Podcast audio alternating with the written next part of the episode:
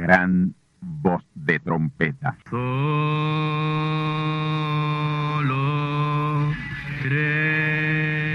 Saludos amigos y hermanos radioyentes. Están ustedes en sintonía con la audición radial Gran Voz de Trompeta, con el mensaje final de Dios al mundo, a la iglesia y a su pueblo escogido. Esta es la voz de Dios, proclamando el mensaje del Evangelio del Reino, o Evangelio eterno, a todos los que moran en la tierra, en el cumplimiento de Apocalipsis capítulo 14 y verso 6. Este es un mensaje de alerta y de apercibimiento ante los eventos proféticos del fin del mundo que ya han comenzado. No es que viene el fin del mundo, es que ya comenzó. Y en esta audición radial ustedes se mantendrán bien informados y apercibidos sobre cómo asegurar la salvación y la vida eterna, que es lo importante ante tales eventos. A continuación, ustedes escucharán no un mensaje doctrinal ni dogmático, sino la pura palabra de Dios, probada con las escrituras, la verdad como la verdad es, pues conoceréis la verdad y la verdad os libertará.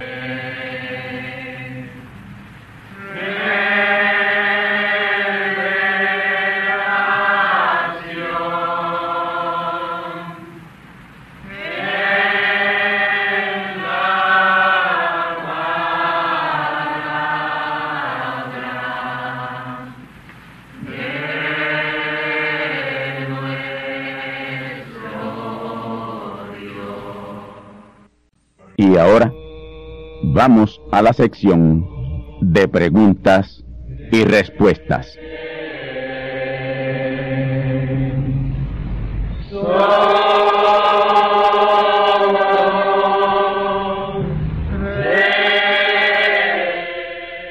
Pregunta bíblica de hoy.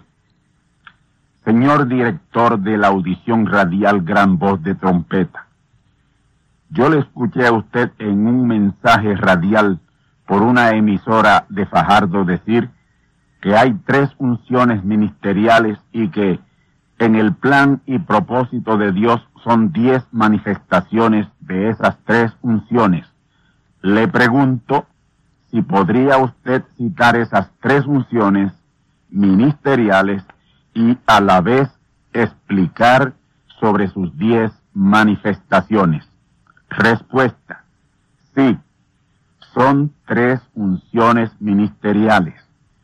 Hay una unción para el ministerio de liberación, que es la unción Moisés, y esa unción tomó el nombre de Moisés porque en ese profeta Moisés fue que primero se manifestó para liberar al pueblo de Israel de la esclavización egipcia en el reino imperial de los faraones.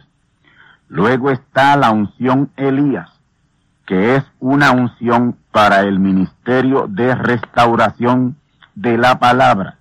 Esa unción de restauración en el primer hombre que se manifestó fue en el profeta Elías. Por eso esa unción se llama Elías. Recuerden el reto de Monte Carmelo. Allí Elías restauró el altar de Dios que había sido arruinado por los Baales. Luego está la unción Jesús, que es la tercera de las unciones.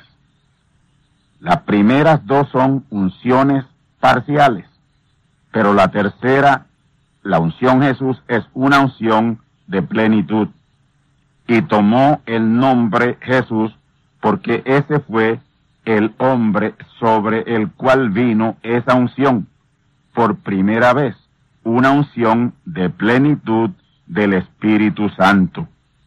Ahora, esa unción Moisés se manifiesta dos veces.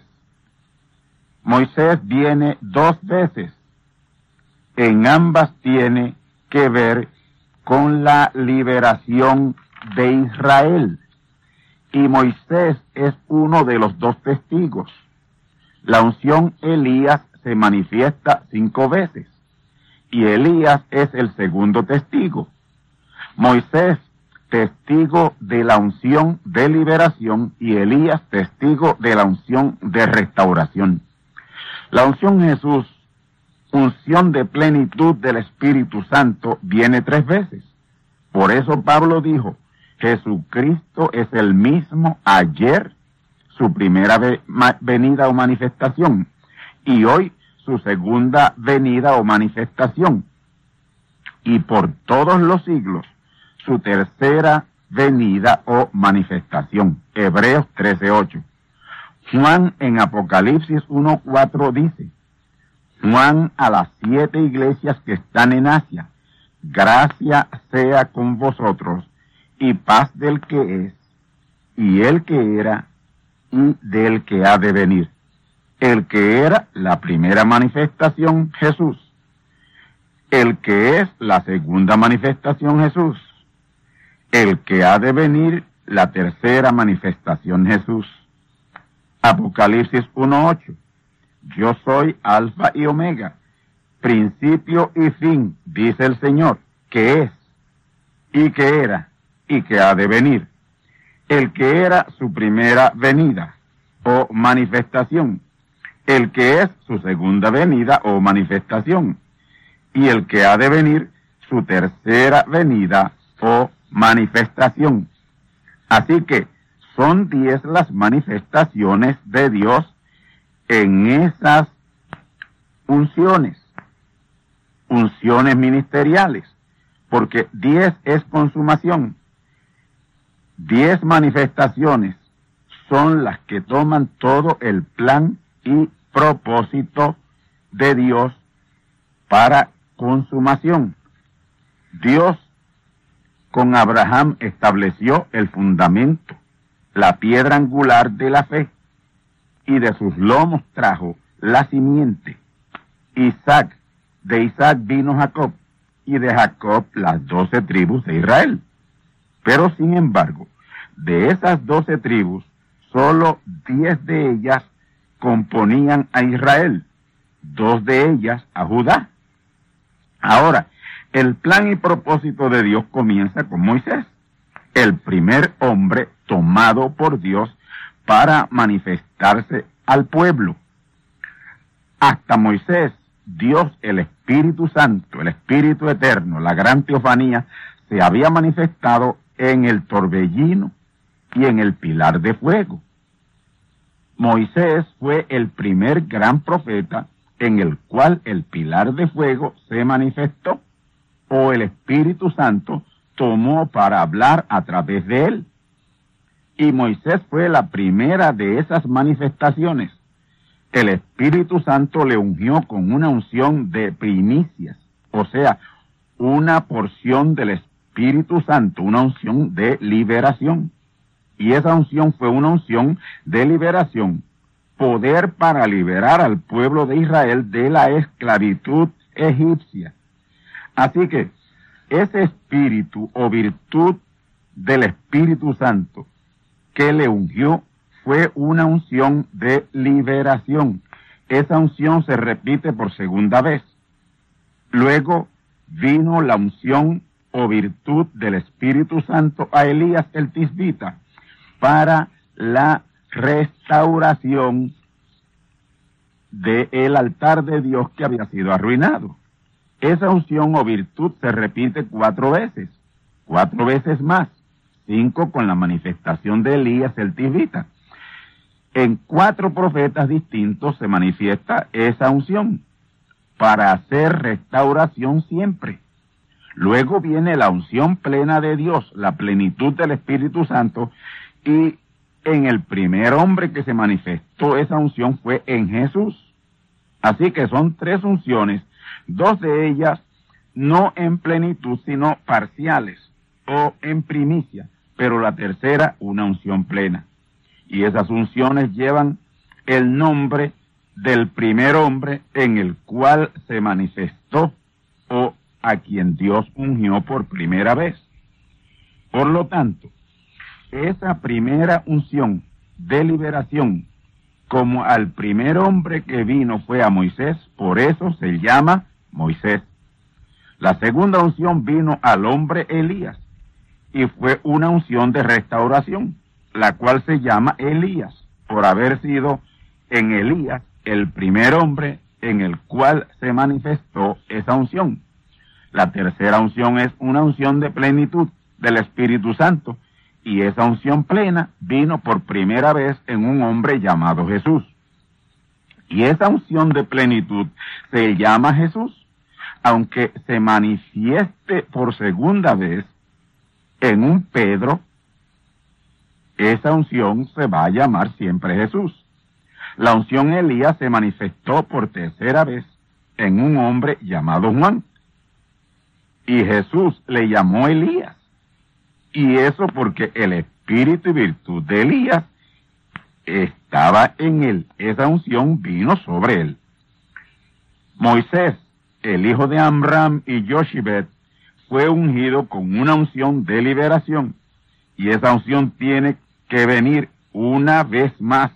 Así que Moisés unción viene dos veces.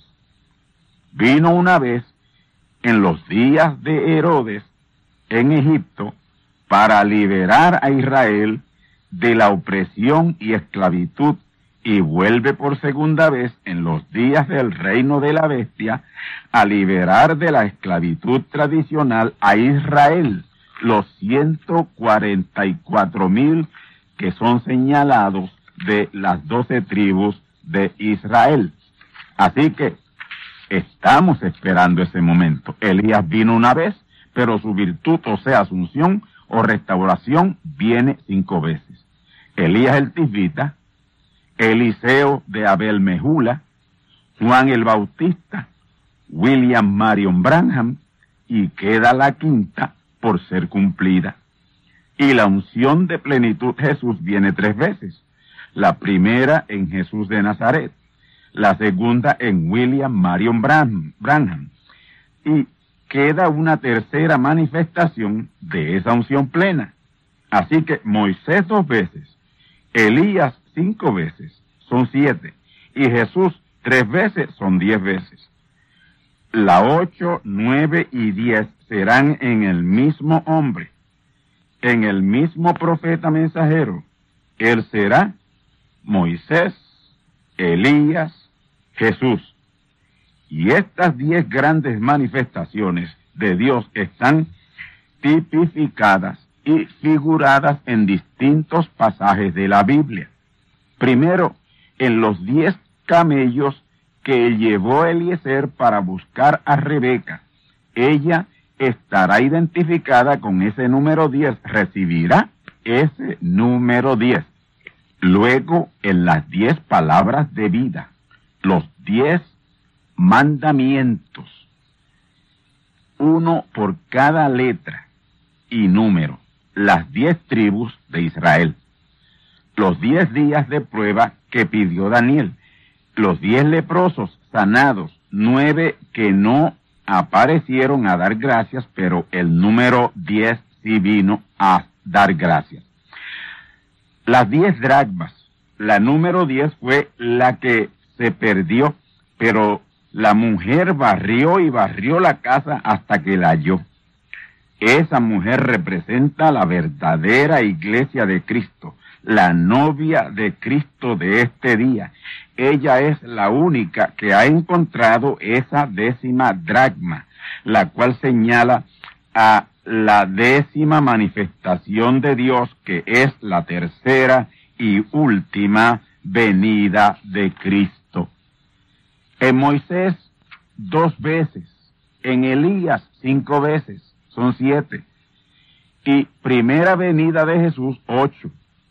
Segunda venida de Jesús, nueve. Y tercera venida de Jesús, diez. Cristo viene tres veces Vino la primera vez a redimir su iglesia. Vino por segunda vez a reclamar y arrebatar su iglesia de todos esos sepulcros denominacionales a la palabra. Y viene por tercera vez a hacer consumación para reinar con su iglesia. Rey y reina. Rey y reina. Eso está ya casi por acontecer.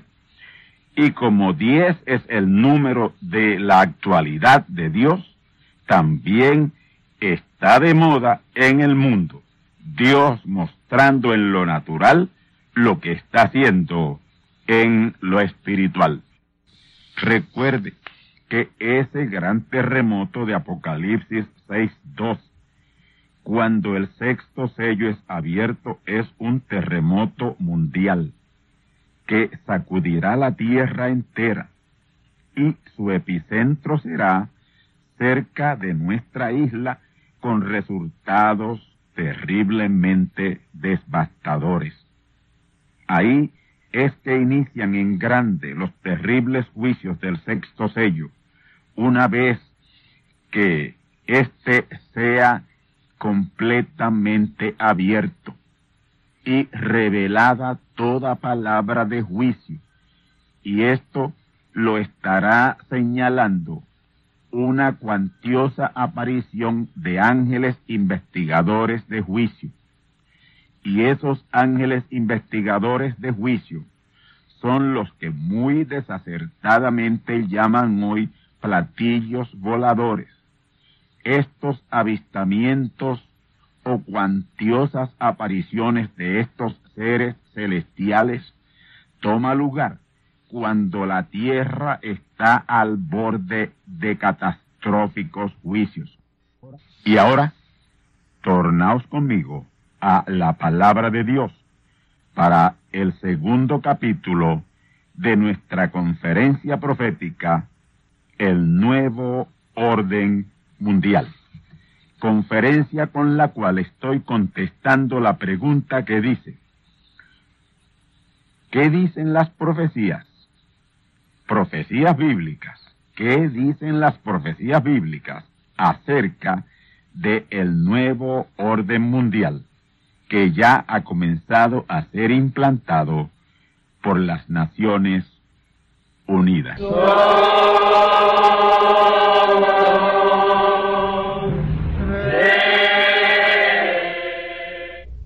Apocalipsis capítulo 13, versículo 11.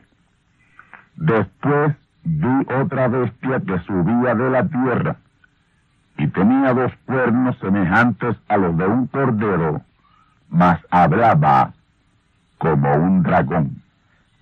Decía al concluir el capítulo de la semana pasada que la Confederación Mundial de Iglesias es la imagen de la bestia, producida por los Estados Unidos de América, que es esa bestia que subió de la tierra con dos cuernos semejantes a los de un cordero, pero que hablaba como dragón.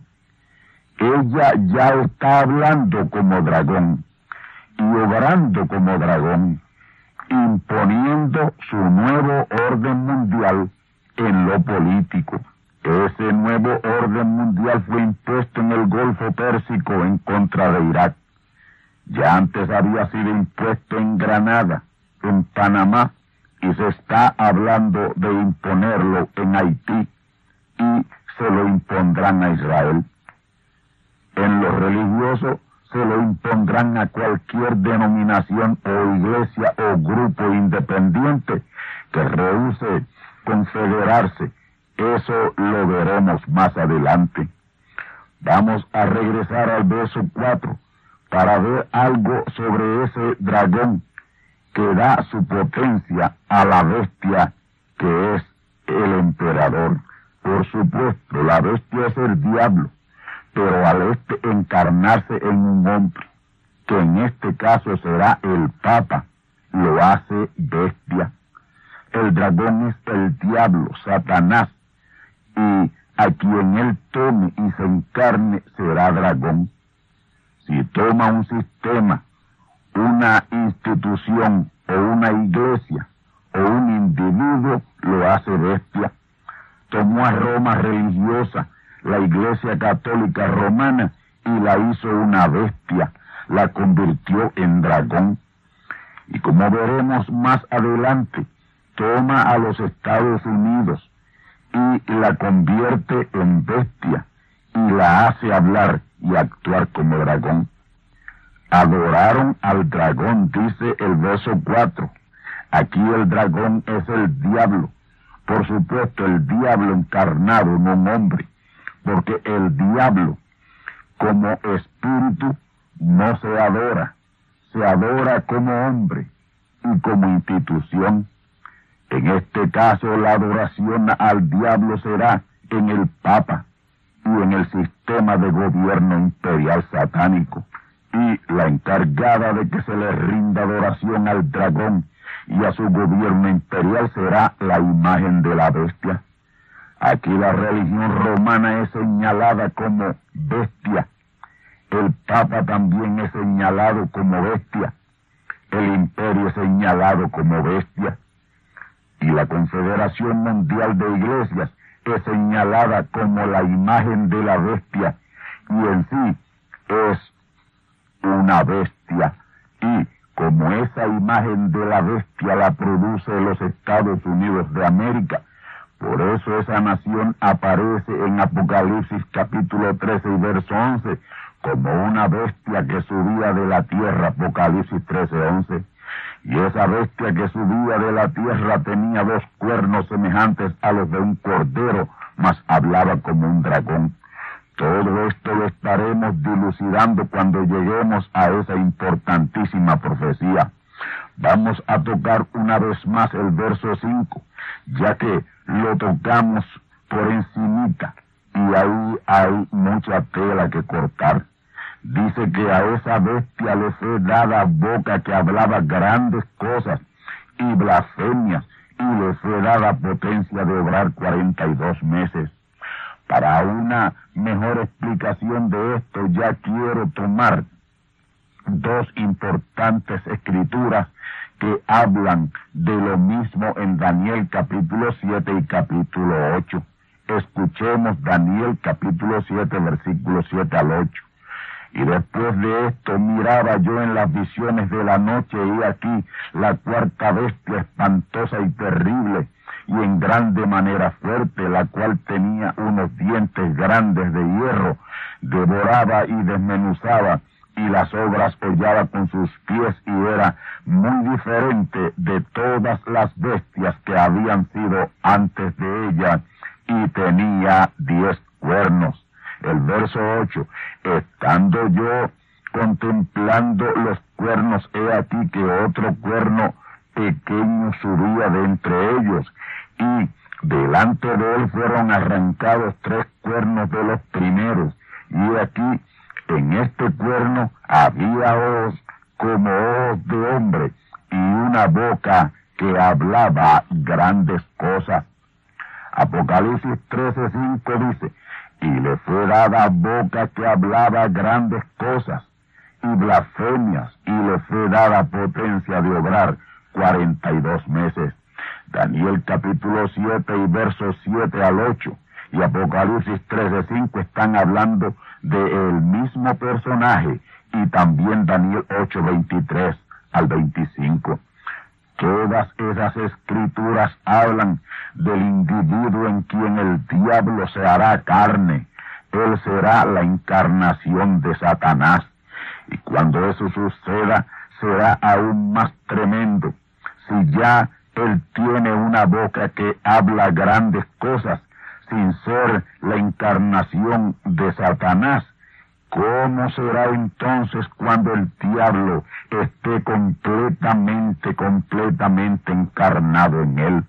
Ahora, noten, boca que hablaba grandes cosas y blasfemias contra Dios, y eso por unos cuarenta y dos meses o tres años y medio. Algunos tal vez digan, pero ¿cómo el jefe de una religión que se fundó en el nombre de Dios va a blasfemar su nombre? Pues así exactamente será.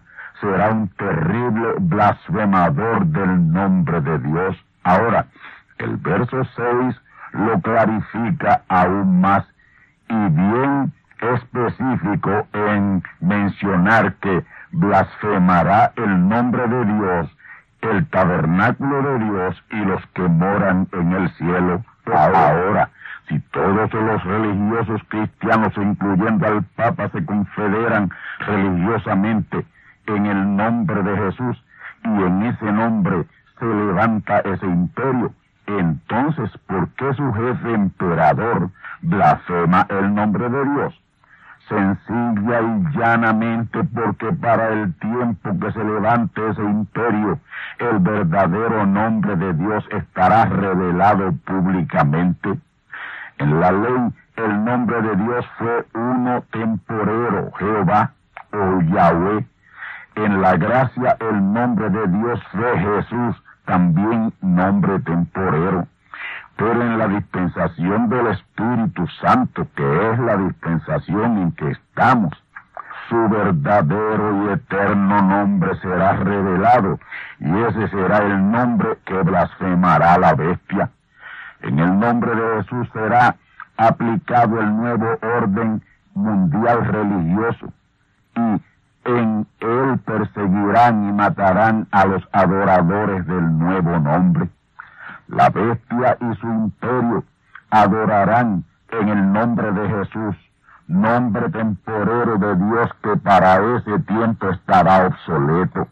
Pero a los verdaderos creyentes que les será revelado el nombre nuevo y eterno de Dios, el que él siempre ha tenido, pero que nunca ha sido revelado públicamente, serán perseguidos por ese nombre. La bestia que será el Papa, líder del catolicismo romano, y la imagen de la bestia, la Confederación Mundial de Iglesias, y el liderato político de ese reino imperial, blasfemarán el nombre nuevo de Dios. Y dice que también su tabernáculo, su pueblo, la verdadera simiente de Dios, la verdadera iglesia que mora en el cielo, la edad celestial, serán perseguidos a muerte. Esta iglesia es mayormente la simiente vírgenes fatuas y los 144 mil israelitas todos serán perseguidos y asesinados por la bestia y su imagen bajo las leyes del nuevo orden mundial. Los cristianos denominacionales, protestantes, evangélicos y pentecostales, casi en su totalidad formarán parte de la Confederación Mundial de Iglesias, que es la imagen de la bestia.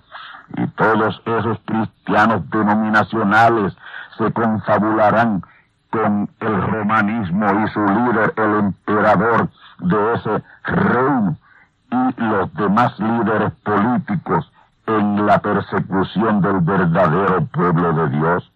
Y todo porque el verdadero pueblo de Dios rehusará ser parte de la imagen de la bestia y porque su adoración será en el nombre nuevo y eterno de Dios que para ese tiempo les ha sido revelado tanto a las vírgenes fatuas como a los 144 mil.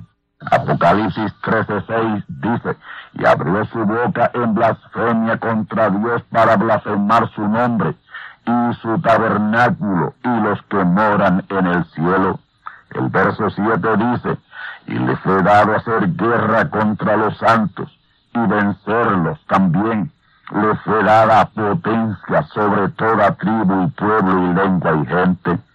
Esto de que le fue dado hacer guerra contra los santos, estos santos son creyentes, no denominacionales, y estos creyentes son millones de vírgenes fatuas que salen de entre los sistemas religiosos denominacionales, la iglesia farsa, ellos son llamados vírgenes fatuas. En Mateo 25, el Señor Jesús reveló que el reino de los cielos, que es su iglesia, su pueblo escogido, se compone de dos grupos que son vírgenes prudentes y vírgenes fatuas. Ya las vírgenes prudentes han respondido a la palabra, al llamado final de Dios pero las vírgenes fatuas están aún dentro de los sistemas religiosos denominacionales, católicos, protestantes, evangélicos y pentecostales. Ya al día presente esas vírgenes fatuas perdieron la oportunidad de ser tomadas a Cristo, recogidas a Cristo la palabra, San Juan 14.3 y Segunda Tesalonicense 2.1 a esa revelación de Jesús en San Juan 14.3 y también revelado por Pablo en Segunda Tesalonicenses 2.1 es lo que erróneamente la teología le ha llamado rapto, pero eso es un error y todavía el error es peor cuando hacen la explicación de ese supuesto rapto. Ellos explican que Jesús aparecerá en las nubes del cielo y un arcángel delante de él tocando una trompeta literal. Y esa trompeta será oída por los muertos cristianos que están enterrados y por los cristianos que viven. Los muertos resucitarán y los vivos serán transformados y todos subirán a encontrarse con Jesús en las nubes y él se los llevará millones de ellos. Pero ese es un tamaño disparate que no se le ocurre ni al que asó la manteca para comérselo en chicharrones. La Biblia no habla o enseña una cosa como esa. La Biblia habla de ser tomados a Cristo, ser recogidos a Cristo, recogidos a la palabra, recogidos a la gran teofanía de donde salimos, porque Cristo es la palabra, Cristo es el logos, la gran teofanía, y ahí es recogido el verdadero pueblo de Dios, los verdaderos hijos de Dios, quien es la gran teofanía, salieron de él, salieron de esa teofanía en donde estuvieron integrados. Cuando Dios puso a Adán, su primer hijo en esta tierra, una teofanía salida de él, le creó un cuerpo de la tierra y puso a su hijo teofanía en ese cuerpo y así de esa manera habrían de venir todos los demás hijos. Y sabiendo Dios que su hijo Adán iba a necesitar una compañía, al manifestarlo en la tierra puso en él un espíritu dual, masculino y femenino, y en el tiempo que él sabía que necesitaba su compañía, que no debía permanecer solo más, ya que él era el único varón o macho en la creación que no tenía su hembra. Todos los machos en los animales, peces y aves tenían su hembra, fueron creados al mismo tiempo, menos la hembra del hombre. Pero, como ya he dicho, estaba en el hombre, en espíritu, pues espíritu era masculino y femenino, y Dios vino a Adán, hizo caer sueño sobre él, y cuando durmió su espíritu dual salió de él, y al salir el espíritu dual que estaba en Adán, Dios lo tomó y lo separó, separó lo varonil de lo femenil, y formó un cuerpo femenil, mujer, y puso el espíritu femenil que había tomado de Adán y lo puso en aquel cuerpo de mujer y fue Isa un ser viviente, la mujer compañera del hombre.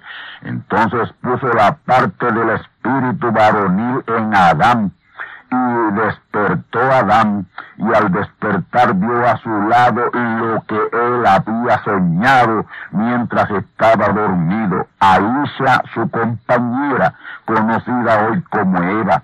Génesis 2.23 dice, y dijo Adán, esto es ahora hueso de mis huesos y carne de mi carne, esta será llamada varona porque del varón fue tomada. Noten, Isha, conocida como Eva, fue tomada del hombre Adán, salió de Adán. El Hijo de Dios Adán salió de Cristo, la teofanía, y tenía que ser tomado a Cristo, la gran teofanía.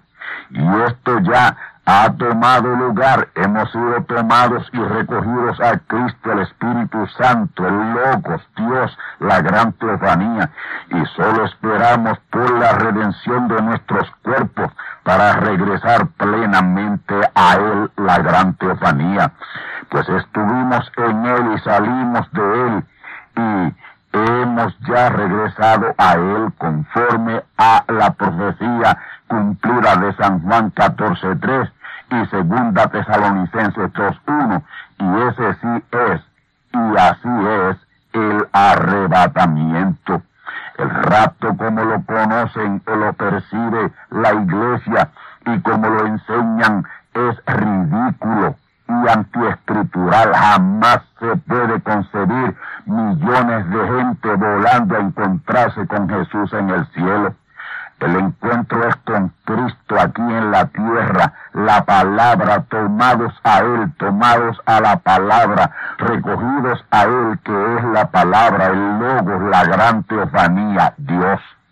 Y la trompeta que suena para ser tomados y recogidos a Cristo es un profeta mensajero con un mensaje para tomarnos y recogernos a Él, a Cristo, la palabra. Pero permaneceremos aquí en la tierra después de la adopción y redención de nuestros cuerpos y haber recibido un cuerpo nuevo, el cuerpo glorificado durante el periodo de grande tribulación estaremos en otra dimensión, aquí mismo en la tierra. El cuerpo nuevo será un cuerpo de séptima dimensión. Y en ese cuerpo glorificado, que será uno de carne y sangre y hueso, en el cual se come y se bebe, es inmortal como lo fue el cuerpo de Adán antes de hacerse pecado con el pecado de su mujer, como el cuerpo de Jesús antes de hacerse pecado con nuestros pecados. Así que el nuevo orden mundial que estará rigiendo en el reino imperial de la bestia, que será el período de grande tribulación, no afectará a la simiente predestinada de Dios. Ellos estarán en cuerpos glorificados. La guerra que la bestia desata contra los santos hasta vencerlos no son la verdadera iglesia del Dios viviente.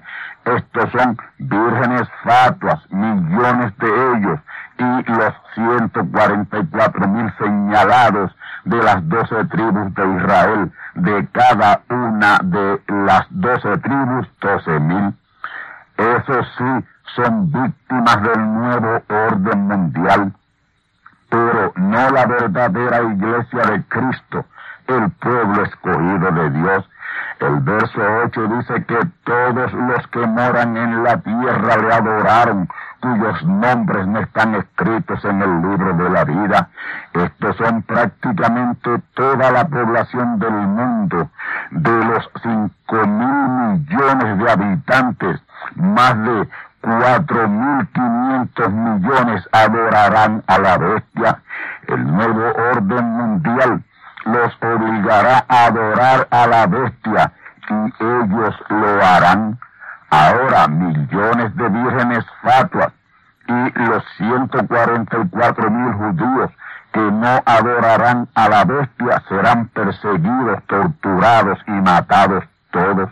Y una de las razones para ello será que no aceptarán regirse de ninguna manera por el nuevo orden mundial, que es un orden diabólico, infernal, satánico. Y como he dicho anteriormente, el nuevo orden mundial del próximo gobierno mundial que está en proceso bien adelantado será bien abarcador. Un nuevo orden en lo político, en lo social, en lo educacional, en lo cultural, comercial y religioso. Y esto lo estaremos tratando en el próximo capítulo de nuestro tema, el nuevo orden mundial. Yo quiero llamar vuestra atención a tres cosas que están en el gran sello de los Estados Unidos de América. Y estoy llamando vuestra atención porque en el próximo capítulo estaré tomando a los Estados Unidos, que es esa bestia que subía de la tierra con dos cuernos semejantes a los de un cordero, pero que hablaba como dragón. Estas tres cosas que están en el gran sello de los Estados Unidos son el número romano M, D, W, C, L, X, X, V. Y eso da 1776, que fue el año cuando comenzó la nación norteamericana. ¿Por qué ese número en números romanos? Número dos, la palabra anuit coeptis, A-N-N-U-I-T, C-O-E-P-T-I-S, que quiere decir, Él nos mira favorablemente. Y la tercera es la frase latina, Novus Ordo Seclorum, que quiere decir nuevo orden mundial. ¿Por qué los Estados Unidos de América, una nación de raza sajona y de habla inglesa, tiene en su sello escudo palabras del idioma latín y números romanos? Recuerden que el dragón no solo representa al diablo, sino que también representa a Roma Vaticana. Y Apocalipsis 13:11 dice que otra bestia subía de la tierra que tenía dos cuernos semejantes a los de un cordero, mas hablaba como un dragón. Esa bestia es los Estados Unidos de América que se tornará en favor de Roma Vaticana y hará alianza con ella en contra de los verdaderos cristianos. Los Estados Unidos de América ya no es una nación evangélica, más bien es católica romana y recientemente intercambió embajadores con el Vaticano. Los Estados Unidos designó un embajador al Estado Vaticano y el Vaticano designó un embajador a los Estados Unidos. Desde 1776 ya estaba siendo indicado en el gran sello de los Estados Unidos de América, porque Dios inspira a los políticos y líderes para anticipar eventos y hacerlos profetizar para que el pueblo de Dios, los verdaderos profetas de Dios, conozcan y entiendan esos significados y se los pasen al pueblo. Dos frases y la más significativa en este momento es Novus Ordo Seclorum. En el gran sello de los Estados Unidos de América. Ahí está esa frase que quiere decir nuevo orden mundial. Si usted tiene un billete de dólar a la mano, búsquelo, que ahí está todo lo que le estoy diciendo. Y novus ordo seclorum quiere decir nuevo orden mundial. Y el nuevo orden mundial ha salido de los Estados Unidos de América. Busque estas tres cosas que le he citado, que están en el billete de dólar. Amigos y hermanos, Dios es Dios y no hay nada que esté oculto que Él no esté revelando a sus hijos en esta hora y es bajo la administración republicana Reagan Bush quienes han cambiado la apariencia de cordero de la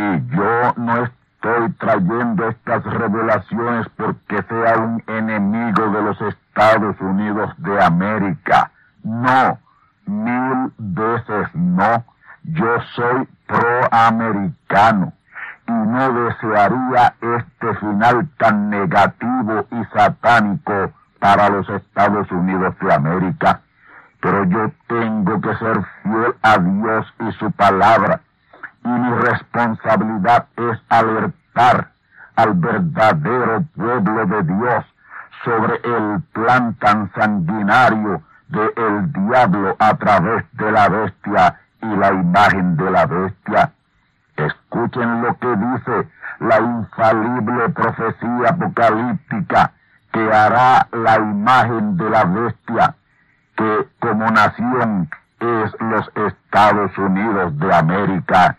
Apocalipsis 13:12 dice y citamos, y ejerce todo el poder de la primera bestia en presencia de ella, y hace a la tierra y a los moradores de ella adorar la primera bestia cuya llaga de muerte fue curada, hemos citado. Esto quiere decir que Roma Vaticana, ya en el liderato del gobierno mundial o imperio mundial, delegará toda la autoridad de aplicar el nuevo orden mundial novo ordo seclorum para obligar a todos a adorar a la bestia romana. Esto es así, dice el Señor, porque es palabra de Dios, es profecía apocalíptica, es una revelación ciertísima de lo que mundialmente estará sucediendo pronto pueblo de Dios, vírgenes fatuas, despierten, salid de esa Babilonia católica, protestante, evangélica y pentecostal, salid de medio de ella, pueblo de Dios. Terrible e infernal peligro se cierne sobre vuestras cabezas. Apocalipsis 18:4 buscad refugio en Cristo la palabra. Es mucho más tarde de lo que ustedes creen o piensan. Amigos y hermanos radioyentes, este ha sido el segundo capítulo de la respuesta a la pregunta sobre el nuevo orden mundial. El próximo domingo, en este mismo espacio de tiempo, continuaremos con el tercer capítulo o la tercera parte. Son cuatro capítulos que tomaremos para la respuesta a la pregunta que es la siguiente. Proféticamente hablando, ¿qué significa el nuevo orden mundial? Así que escuchen los próximos capítulos para la total respuesta a la pregunta. Y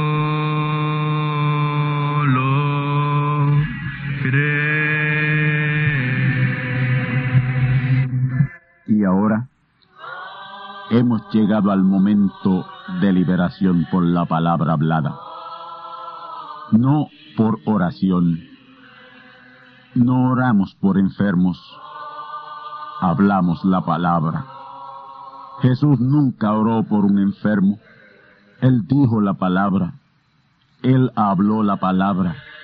Y la palabra fue enviada.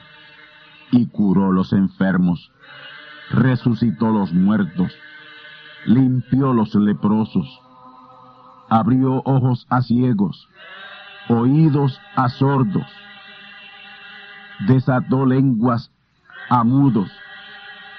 Y la buena noticia hoy es que Él es el mismo, antier, ayer y hoy. Lo que Él hizo antier y ayer por otros, lo puede hacer hoy por ti. Tened la fe de Dios. Al que cree, todo es posible. cree solamente y te será hecho. Enfermedad maligna, enfermedades producidas por demonios, virus, bacterias y gérmenes, os echo fuera y os maldigo con maldición de muerte y proclamo liberación sobre todo oprimido del diablo, que llene los requisitos para ser liberado. Enfermedad te declaro fuera de existencia y pido la sanidad de los enfermos y la liberación de los oprimidos. En el nombre del Hijo de Abraham, el Todopoderoso Señor. Amén. Amén. La palabra ha sido dicha. La palabra ha sido hablada. Y tú estás liberado. Da gracias a Dios por tu liberación. Y ve y cuéntale a otros lo que Dios ha hecho por ti.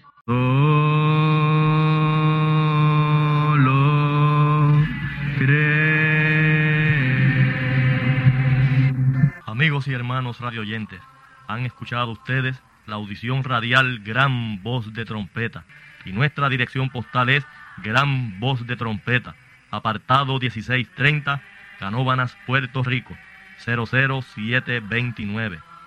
Una vez más, Gran Voz de Trompeta, apartado 1630, 1630, Canóbanas, Puerto Rico, 00729. Les invitamos muy cordialmente para que escuchen estas conferencias proféticas y sean apercibidos ante los eventos del fin del mundo que ya comenzó. Les deseamos pues ricas bendiciones en Cristo el Señor. Amén.